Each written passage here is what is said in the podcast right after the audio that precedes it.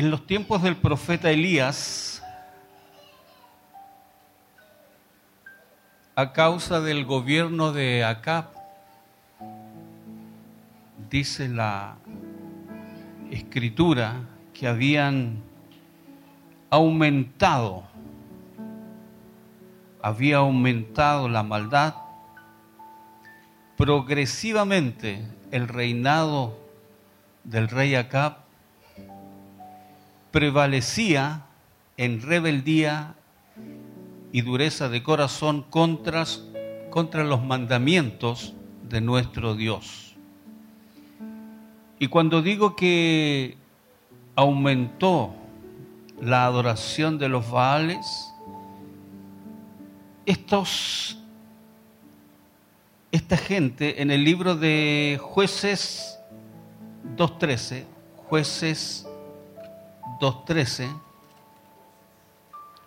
jueces 2.13, encontramos que los Baales, porque alguien puede decir cuál es el problema de seguir a los Baales, y dejaron a Jehová. Dejaron a Jehová. No se trata de servir a Dios por un tiempo y otro tiempo no. Y los Baales, el servir a los Baales significaba que se estaban haciendo partícipe de lo que ellos profesaban. La prostitución y el sacrificio de niños. Eso en, tres o cuatro frases significa servir a los Baales. En ese tiempo era apartarse de Dios y ellos se iban en pos de la sensualidad, de la prostitución, del sacrificio. ¿Y cómo estaba el rey acá? Estas cosas como que se van medio legalizando y estableciéndose. Cuando hay un gobierno corrupto, significa que no está Dios ahí. Entonces lo que no es normal se va a normalizar. Y en esa condición estaba sucediendo esto cuando el Señor envió a, a uno de sus buenos muchachos, al profeta Elías. Y cuando hay una, algo importante que hacer, siempre usted envía al hombre indicado, al hombre adecuado. Si yo quiero evitar la guerra con mis vecinos, no voy a, enviar a una persona de, de palabra rápida, que sea chispita, sino que alguien que sea sabio, que se maneje en el lenguaje, y que sepan leer los tiempos. Y acá hay un hombre de Dios, el profeta Elías, en el libro de Reyes, Primera de Reyes, capítulo 17.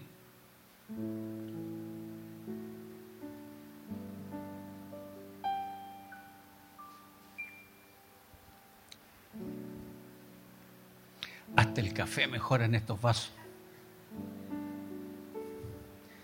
Y se, venden en forma individual, me imagino también. Todo es plata, dice el. Dice la palabra del Señor.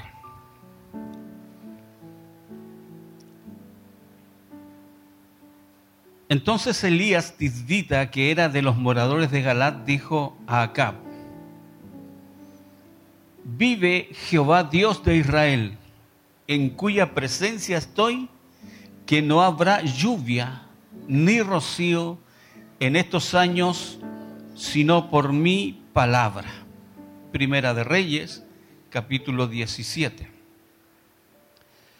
Ante la condición que yo les mostré de catástrofe, de corrupción, de perversión que había, fue que el Señor le dio la palabra al profeta para que fuera a hablar con el que tenía que hablar, con el rey. Y le dijo qué es lo que venía. Dios ya había decretado el decreto de Dios se cumple.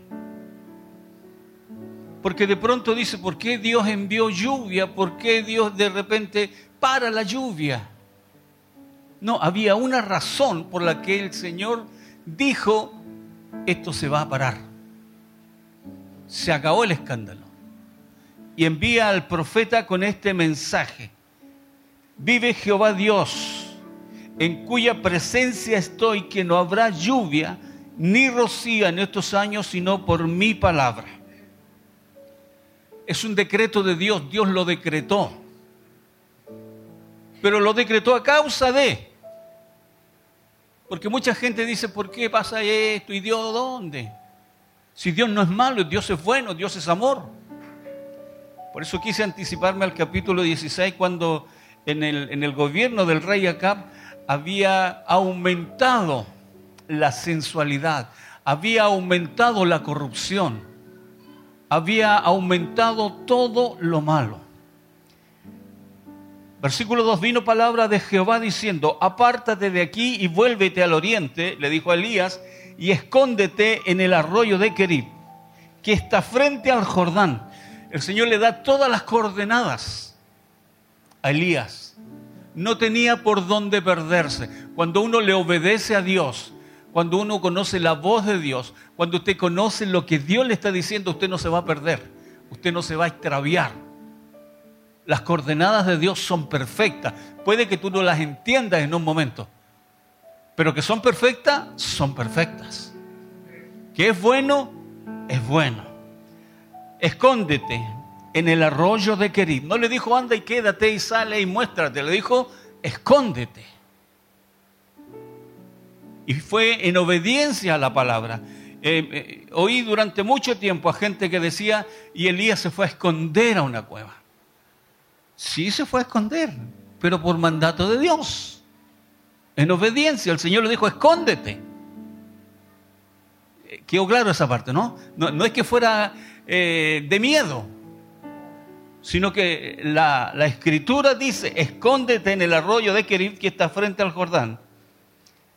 Beberás del arroyo. Y yo he mandado a los cuervos que te den allí de comer. Más de alguna vez les comenté que para ellos los cuervos eran aves inmundas, porque eran carroñeras.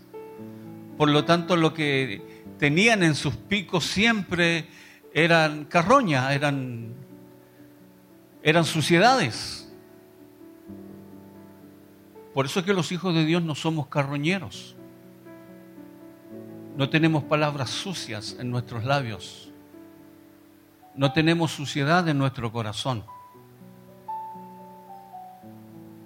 Pareciera una contradicción, pero hay una enseñanza de Dios.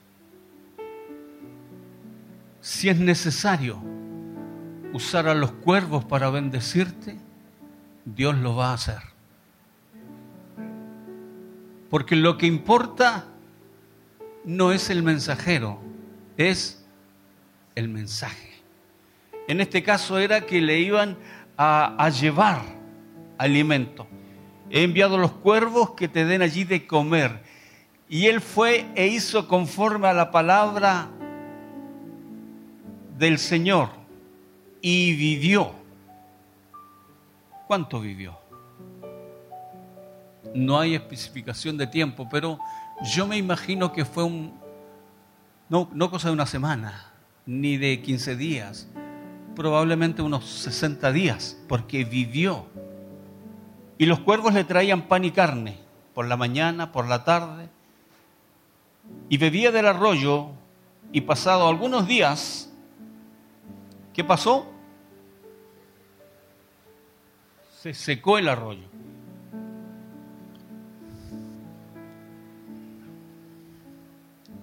porque no había llovido sobre la tierra. Por eso digo que pasaron días. ¿Por qué, pastor? Porque el arroyo se secó. El arroyo no se seca en un día ni en dos días. pasa un periodo largo de tiempo para que se pueda secar. Y el que estuviera allí tenía un propósito. Ahora sí, hija.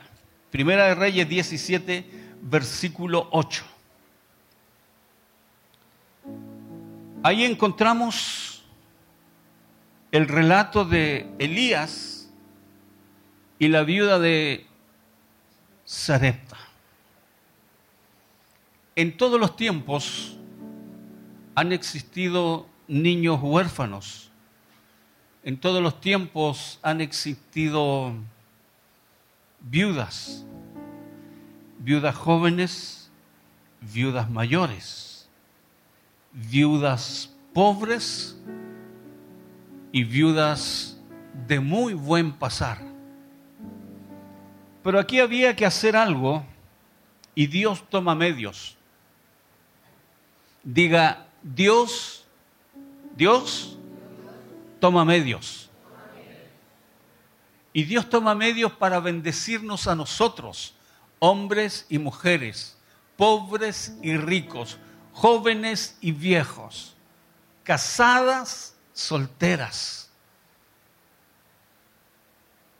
Esta historia de una mujer viuda. Si uno le pregunta a una viuda cómo cómo fue su esposo. Seguramente me va a decir el mejor hombre. Y las esposas, si uno le, dice, ¿cómo es su esposo? Pastora, ¿cómo es su esposo? Acuérdese que soy el pastor, pues. Si yo le pregunto a mi hermana Eva, ¿cómo es su esposo? Si yo le pregunto eh, a todas las que son casadas, me van a decir, muy bien. Pero esta viuda tiene al mejor esposo, el mejor. Porque el Señor es el esposo de la viuda, el padre de los huérfanos. La protección de Dios es superior a todo, a todo lo que un hombre o una mujer pueda brindar. Dicho eso, tengo que decir, vino palabra de Jehová diciendo, levántate y vete a Zarepta de Sidón y mora allí. He aquí que yo he dado orden a una mujer viuda que te sustente. Zarepta es un lugar muy cercano a, la costa, pero era un pueblo, eh, estaban los vales, había degeneración, había muerte de niños, por lo tanto, la bendición de Dios no estaba en ese lugar. Era más bien pobre. Eh, Sarepta es un lugar intranscendente. No es, por ejemplo, como Talca, capital regional, eh, lugares hermosos, prósperos, bendecidos, Rancagua, Santiago. No, eh, Sarepta es un lugar perdido, era Sarepta no va. No, no, no, no era una gran cosa. Y dice que he dado allí orden a una mujer viuda que te sustente. El profeta obedeció a Dios. Sabía de Dios. Sabía quién era Dios. Porque perfectamente pudo haber dudado. ¿Y por qué voy a ir a ese lugar corrupto, profano, maldito? ¿Por qué voy a ir a ese lugar donde hay una viuda y además pobre? Se reúnen ahí todas las condiciones, hermanos, que Dios usa para poder bendecir. Porque Dios ve no como ve el hombre. Era una ciudad corrupta, maldita, llena de, de sensualidad, pero había una persona había una mujer que había recibido un decreto de Dios. Dios le había dado una orden a esa mujer y nadie más vio y nadie más supo. Solo ella. Tú sabes, hermano, cuando Dios te habla. Tú sabes cuando Dios pone algo en tu corazón. Cada uno de nosotros sabe cuando algo es de Dios. porque es distinto absolutamente, diferente completamente. Se levantó y se fue Elías a Zarepta, versículo 10, y cuando llegó a la puerta de la ciudad, he aquí una viuda que estaba recogiendo leña. Cuando llegó, aunque parezca ridículo lo que le digo, Elías llegó desde afuera a Zarepta, ¿cierto? Y si yo estoy aquí en Zarepta, ella estaba en las afueras, donde siempre vive la gente de escasos recursos. Usted, usted se ha dado cuenta a través de, de los años cómo los gobiernos a las distintas poblaciones que no tienen tantos recursos, les hacen una población, pero donde el terreno es barato, es por allá, por allá. Es barato de comprar, barato de construir pero es caro para la gente porque tienen que venir a trabajar acá y tienen que pagar locomoción. Por lo, por lo tanto, la viuda estaba como en esta condición. Y viene el profeta, un hombre. Y no digamos que esta viuda era una viuda vieja o de edad, sino que era una mujer joven. Pero Dios le había dado un mensaje a ella. Yo con alguien conversaba con un matrimonio y le decía que una mujer separada hoy en día es una mujer vulnerable. Porque el machismo humano cree que porque es separada, todos tienen derecho a decirle cualquier cosa. Y se habla un poco así como la separada. Una mujer viuda también tiene una situación de ser vulnerable. Porque por el hecho de que no esté su esposo al lado, como que cualquiera eh, le da... Y el Señor nos llama a través de esta palabra a honrar a Dios, ser fieles a Dios esta mujer era fiel a Dios en medio de todo lo que estaba sucediendo a su alrededor. ¿Sabe que ella quiso dignificar al hombre de Dios, honrar al hombre de Dios? Le dijo, tengo solo un poquito de harina y un poco de aceite. Sin duda que eh, para cualquier persona eso era un abuso era un abuso. ¿Cómo le va a quitar el poquito de harina que tiene la viuda y además con un cabro chico? Es que la bendición de Dios, hermano, tiene un costo, tiene un precio. Y esta mujer estuvo dispuesta a dar lo que tenía para honrar al hombre de Dios. Por lo tanto, ese hombre de Dios tiene que ser respetuoso de su hermano, de su hermana. Tiene que ser respetuoso. No confundirse. Dios lo había enviado donde estaba la viuda. ¿Y qué estaba haciendo esta viuda? Buscando leña. Y la leña ya no estaba a su alrededor. Yo me imagino que estaría a unos 100, 200 metros de donde estaba su casa y tuvo que caminar esos 100 o 200 metros y llegar a la casa de la viuda. Posiciónese un poquito en ese tiempo y en ese lugar y entrar al lugar y quedar sola con la viuda.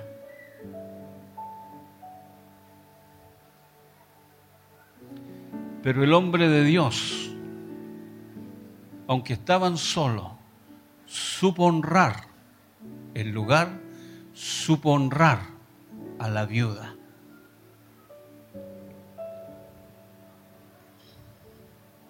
Esta palabra muestra la generosidad de esta mujer de escasísimos recursos. Ella en obediencia al que le había dado la palabra, y la palabra se la había dado Dios.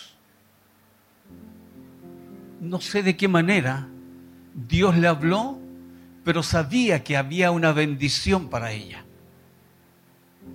No escogió al Señor al hombre que tenía más recursos, no escogió al que tenía mejor educación, no escogió a un hombre. Dios escogió a la mujer para que se produjera el milagro que iba a bendecir a muchos. Versículo 12, después que él le pide, te ruego que me traigas un bocado de pan de tu mano, y ella responde diciendo, vive Jehová tu Dios. La mujer lo identificó. Este es el hombre. Este es el hombre que tenía que venir. Este es el hombre de Dios.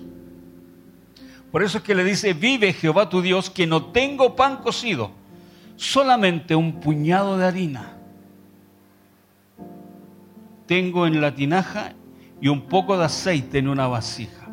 Un puñado de harina. Obviamente que la harina no se hace sola. La harina después del trigo tiene un proceso. Todo lo que dice la palabra, hermanos, tiene un significado. Y usted tiene que decirle, Señor, revélate a mi vida en el aceite, en el trigo, en el ser enviado, en el oír, en el responder, en el atender. Todo tiene un sentido, todo tiene un significado. La harina, para ser harina, tiene un proceso. Y muchas veces nosotros, para poder llegar a ser ese pan cocido, tenemos que ser procesados tenemos que ser procesados permanentemente. A veces somos procesados a causa de una enfermedad, de la economía mala. Somos procesados a causa de que algo nos apareció duro en el camino. Y estamos en el proceso. Dios nos procesa como procesa la harina. Tengo un poco de harina, un poco de aceite y ahora recogía leña para entrar y prepararlos para mí y mi hijo, para que lo comamos y nos dejemos morir. Ese era el futuro. Eso era lo que venía para esta viuda. El futuro no era alentador. Más bien diríamos que es un estado de, de depresión el tener que buscar esa leña, preparar el alimento y esperar que llegue la muerte.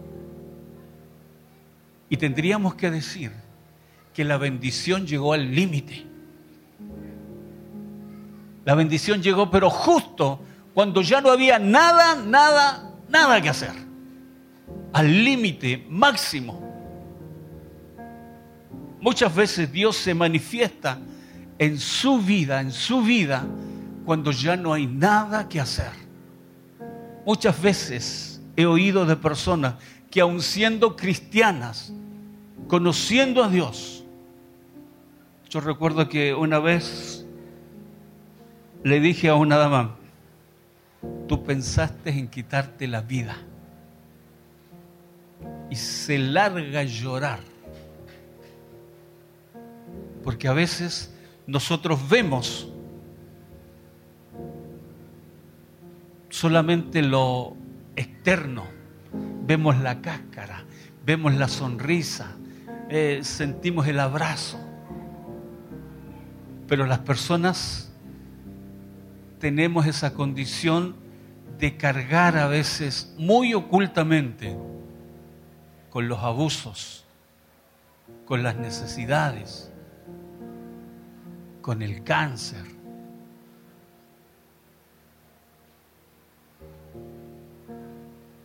Eran muy pocos los que conocían del cáncer de Rob Stewart. Seguramente los jóvenes dicen, ¿quién es ese tipo? Bueno, era uno de los rockeros más connotados desde hace algunos años. Los veía saltar, bailar, pero tenía por dentro su condición. En el versículo 13, Elías le dice a la mujer, no tengas temor, haz como has dicho, pero hazme a mí primero. De ello, una pequeña torta cocida debajo de la ceniza y colocó hasta la condición y luego tráemela. Quería una, una tortilla de rescoldo. Haz como, pero a mí primero, después para ti y para tu hijo. Porque Jehová Dios de Israel ha dicho, la harina en la tinaja no va a escasear, ni el aceite va a disminuir. Tomaba y tomaban, gastaban, gastaban, y no se acababa. Siempre estaba la provisión, siempre algo, algo se producía que nosotros no entendemos. Los milagros no se entienden. No se entienden. Suceden. Pertenecen a lo privado de Dios, a lo íntimo de Dios. Los milagros no, no tienen una explicación. Si tuvieran una explicación, dejarían de ser milagros. Dejarían de serlo. No tienen ni una explicación. La harina de la tinaja no escaseará ni el aceite hasta el día en que el Señor haga llover sobre la faz de la tierra. Entonces la viuda fue e hizo como le dijo Elías, y comió él y ella y su casa muchos días vuelvo a lo mismo. Cuando se habla de muchos días, no estoy hablando de, de los tiempos normales nuestros. Probablemente fueron varios meses. Pasó mucho tiempo que la harina ahí estaba. El aceite no fallaba. Las sopaipillas entonces estaban, la comida estaba. La harina no escaseó, ni el aceite, ni la vasija menguó, porque la palabra, conforme a la palabra que Jehová había dicho a Elías. El Señor a través de su palabra a nosotros nos, nos fortalece, hermanos. En estos días tan feos que usted ve a su alrededor ve que nuestro país no ha sido invadido por el Espíritu Santo. Hay como una, una ola de maldad. Un tiempo de normalizar lo que no es normal. Y los que somos mayores tenemos esta, esta cosa difícil de enfrentar. ¿Cómo me van a decir que esto es normal si antes no era normal? Que se besen hombres con hombres públicamente al lado tuyo, si nunca fue normal. Nunca fue normal. Que dos mujeres se besuquen casi como por sacándote pica porque saben eh, que tú eres mayor y que eso te produce rechazo. Entonces cuando yo digo algo, opino, le digo, permítanme por favor que por lo menos me sorprenda. ¿Cómo no voy a tener derecho a sorprenderme? ¿Cómo no voy a tener derecho a decir esto antes no era así?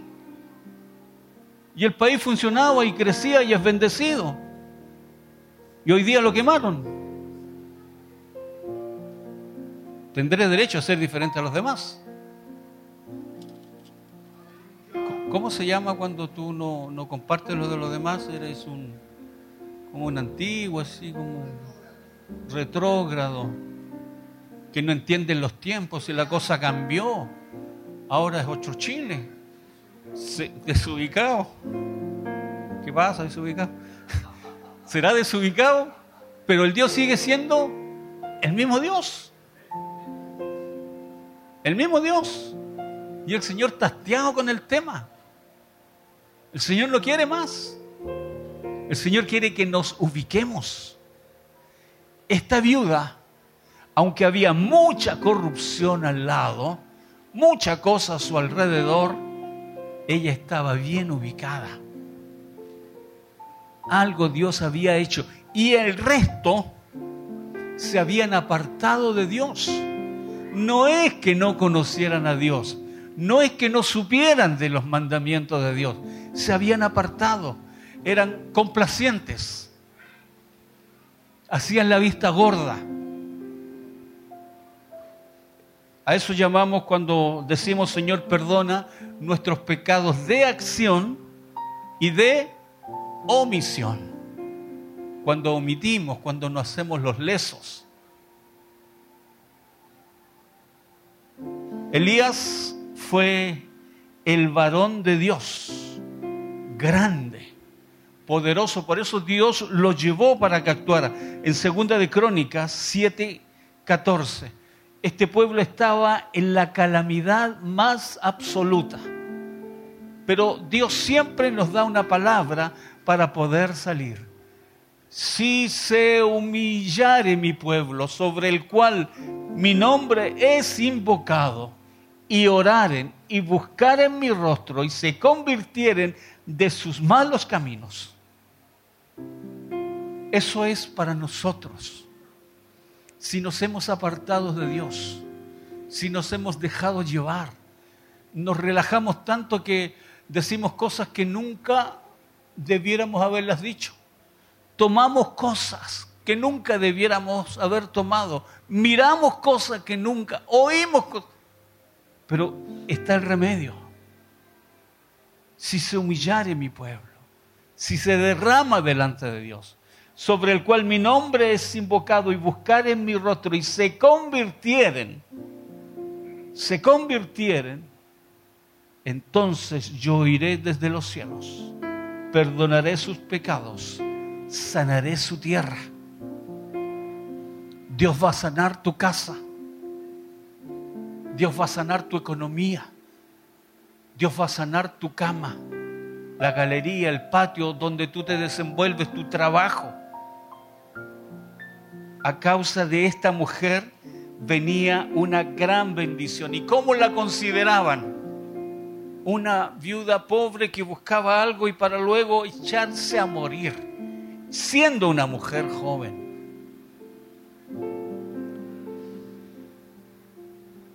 ¿Qué tengo que decir aparte de esto? Que en medio de la crisis Dios ya está trabajando para bendecirnos a nosotros. En medio de la crisis, a veces esa crisis tiene que ver con nuestra autoestima. Porque cuando el diablo destruye tu autoestima, que no sirves para nada, no sirvo para nada, eh, que estoy gordo y la gordura te invalida, la pobreza te invalida, la falta de educación te invalida. El diablo quiere derrotarte, te incapacita. Pero esta viuda decidió creerle a Dios. el Señor a todos nos da fe. Pero tú estás en esa de creerle o no creerle a Dios. Y esta mujer en su viudez, en su pobreza, en su escasez, le creyó a Dios. En su poquito de aceite, su poquito de harina, primero al Señor. Vamos a hacer este pancito porque el Señor lo dijo, porque yo le creo. Tomó la harina, tomó el aceite e hizo lo que nadie más haría que no sea una persona de fe. Solo una persona de fe es capaz de entregar lo material por una bendición que iba a venir en lo espiritual. Yo no tendría autoridad para hablarles de esto si yo no diezmara. Con toda la escasez, con toda la construcción, nunca dejé de diezmar. Nunca. Procuré siempre hacer la mejor ofrenda. Porque yo soy el pastor de una congregación. Y yo no quiero acarrear maldición para ellos. Yo quiero traer bendición. A esta viuda nadie la consideraba. Tenía algo para vivir, ¿cuánto? Unos tres días. Pero ella le creyó a Dios.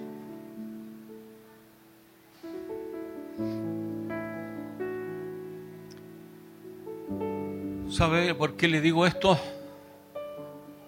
Considerando a la viuda, Dios nunca demandará de ti algo que tú no puedas hacer. Dios nunca, nunca, nunca va a demandar algo de ti que tú no puedas hacer.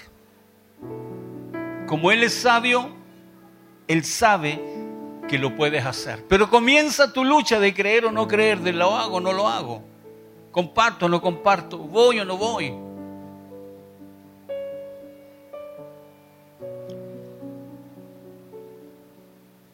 Él nunca te va a dejar solo. Pero Dios quiere que nosotros seamos fieles.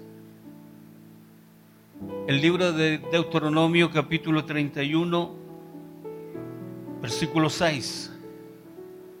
Tenemos una palabra de esperanza, una palabra de seguridad. Él dice, esforzaos y cobrad ánimo. No dice que nunca va a tener problemas. Hay momentos en que te cansa. Hay momentos en los cuales dice, ya no más. En el trabajo. ¿Cuántas veces has recibido humillación? ¿Cuántas veces? Y te ha costado superarlo. Porque dices las letras, tengo hijos, tengo esposa, tengo iglesia, y, soportas. El independiente, que tiene que ser su propio patrón. Hay días en que tampoco quisiera levantarse y abrir el negocio. Tampoco quisiera ir a hacer las cosas que tiene que hacer. También no quisiera. Muchas veces humillado.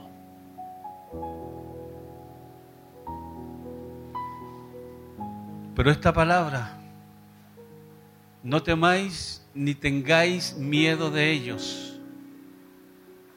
Miedo de ellos, de la gente, de los problemas, del que dirán, del que te juzgan, del que te malentiende, te malinterpreta.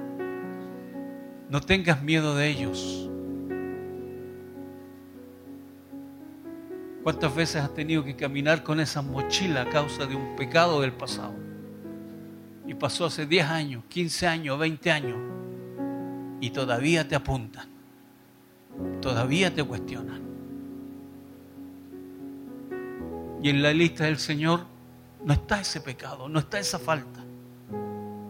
Y tal vez el diablo te lo trae a memoria, Señor, te pido perdón por el hecho que cometí en el día 15 de enero del Señor no, no está, lo borré. Ya no está.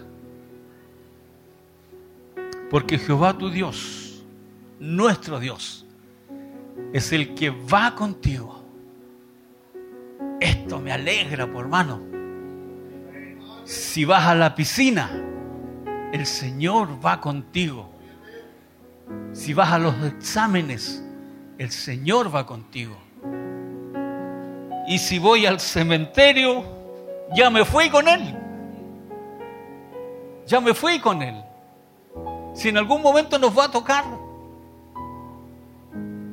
Y yo no sé si nos vamos a poder abrazar con nuestros hermanos o con los anteriores.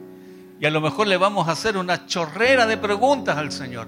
Porque nos vamos con muchas cosas que no, que no entendemos y que no le han sido dados al hombre, darlos a conocer. Ayer conversábamos con Alfonso sobre, sobre los misterios que hay que no se explican, como cuando Pablo fue al tercer cielo, uno, dos, tres. Y uno dice, el cielo ahí donde pasan los aviones, la luna donde están los planetas, y hay otro. Y de ese hay otro. Y Pablo dice, no sé si en el espíritu, si en la carne, no lo sé. Y vi cosas que no me es dado que se las comente. Que son tan maravillosas o no son tan maravillosas. Pero Pablo ya vivió ese partido ya. Y nosotros nos iremos con algunas incertidumbres, pero creyendo en lo medular de que Él viene ya por su iglesia. Y le decía yo a José Luis la importancia del bautismo. La Biblia no la inventé yo. Dice el que creyere y fuere bautizado, este será salvo. Punto. Y el que no, ya es. No será, ya es. Ya es condenado. No lo escribí yo. Y el que tiene fe, tiene fe. Y el que obedece, obedece. No es más. No sé qué edad tenía yo, pero era joven. Y nos tocó la época del bautismo en el río Claro, que era río Claro. Era río Claro porque, por su nombre. Íbamos a las riberas del bautismo y era el show que no hay que bañarse, que las mujeres no se pueden bañar, tenían que bañarse con unos choros hasta la rodilla. Eh, y toda esa legalidad que había en ese tiempo. Y que los niños y que se nombraban unos que van a estar a cargo, pegarle huascazo a los niños. Y a veces los papás quedan enrabiados porque a este le pegó más fuerte que a este.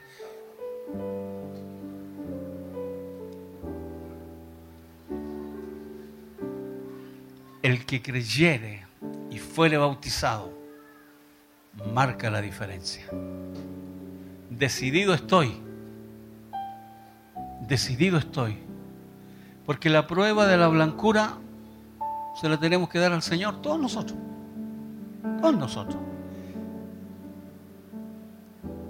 Y el bautismo es para arrepentimiento, no es un examen final.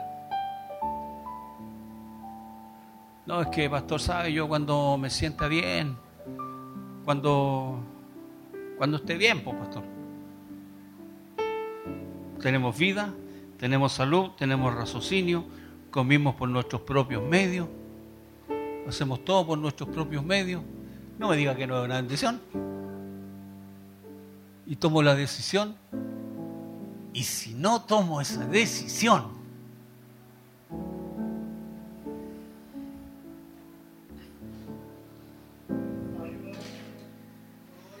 la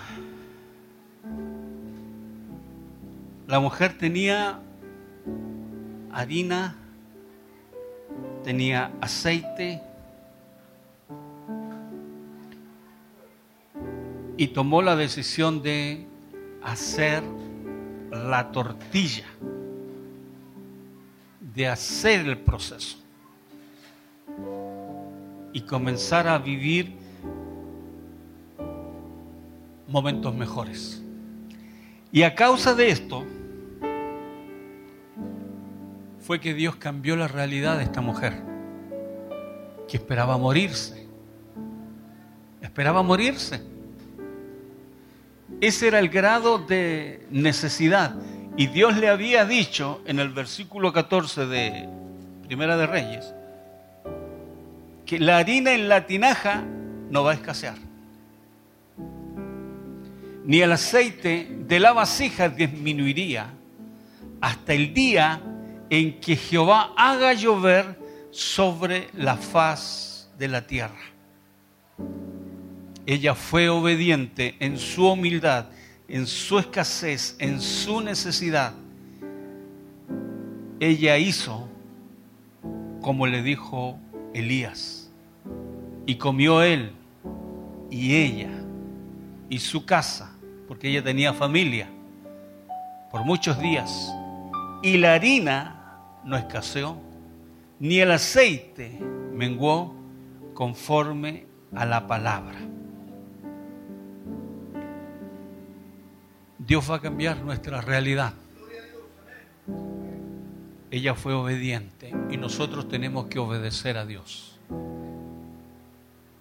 No va a cambiar si nosotros seguimos haciendo las mismas cosas, no nos humillamos, no buscamos su rostro, no oramos, no procuramos la santidad, vamos a seguir tan corruptos, tan sensuales, con tanta perversidad como la gente de Sarepta.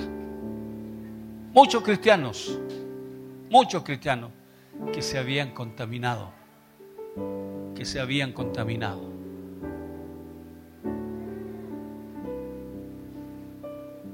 Pero con el Señor, usted y yo tenemos el mejor futuro. Con el Señor,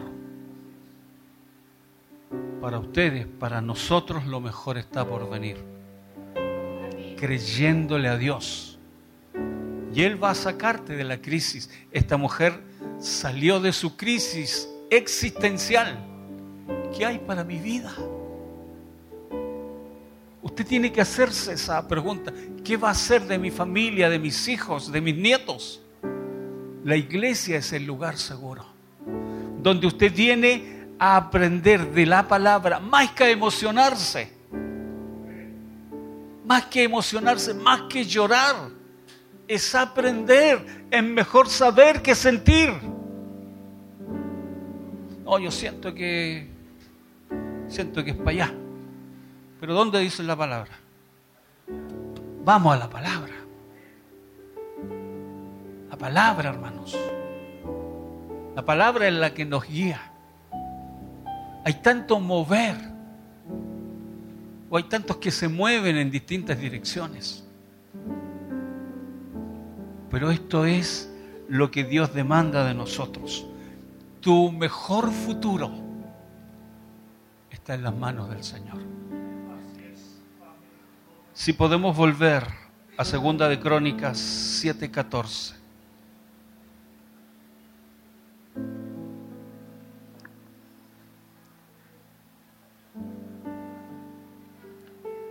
Segunda de Crónicas.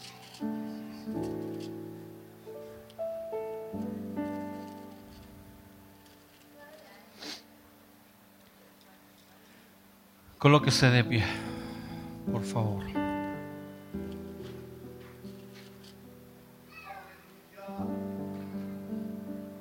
Si se humillare mi pueblo, sobre el cual mi nombre es invocado, y oraren, y buscaren mi rostro, y se convirtieren de sus malos caminos, entonces yo oiré desde los cielos.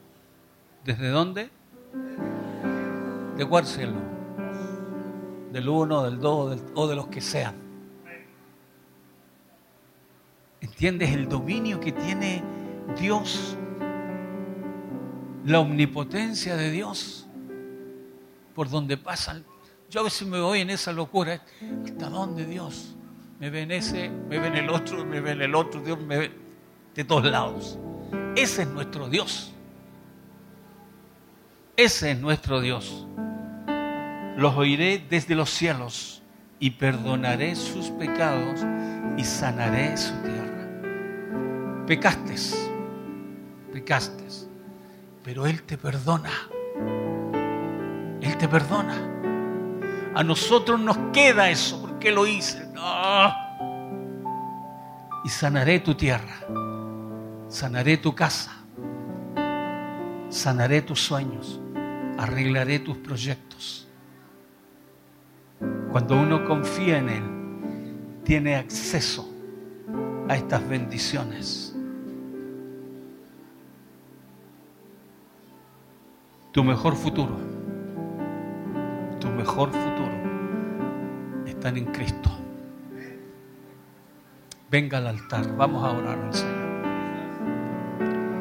Venga al altar. Vamos a comenzar a orar. Si usted cree, pase. Señor Jesús. Señor Jesús. Tu palabra dice si se humillare mi pueblo, sobre el cual mi nombre es invocado, y oraren y buscaren su rostro.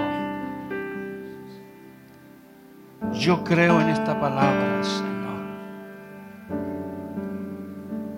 Gracias, usted nos llama a dejar los malos caminos. Y una vez que dejamos los malos caminos, yo oiré desde los cielos, perdono sus pecados y sanaré su tierra. En esa actitud, Señor, hemos venido delante de ti, creyendo, Señor, que ustedes el que perdona cada una de nuestras faltas. Vamos ante ti, Señor, para adorarte, para glorificarte. Vamos delante de ti, Señor, para bendecir tu nombre. Yo te ruego, Dios, una cobertura del cielo.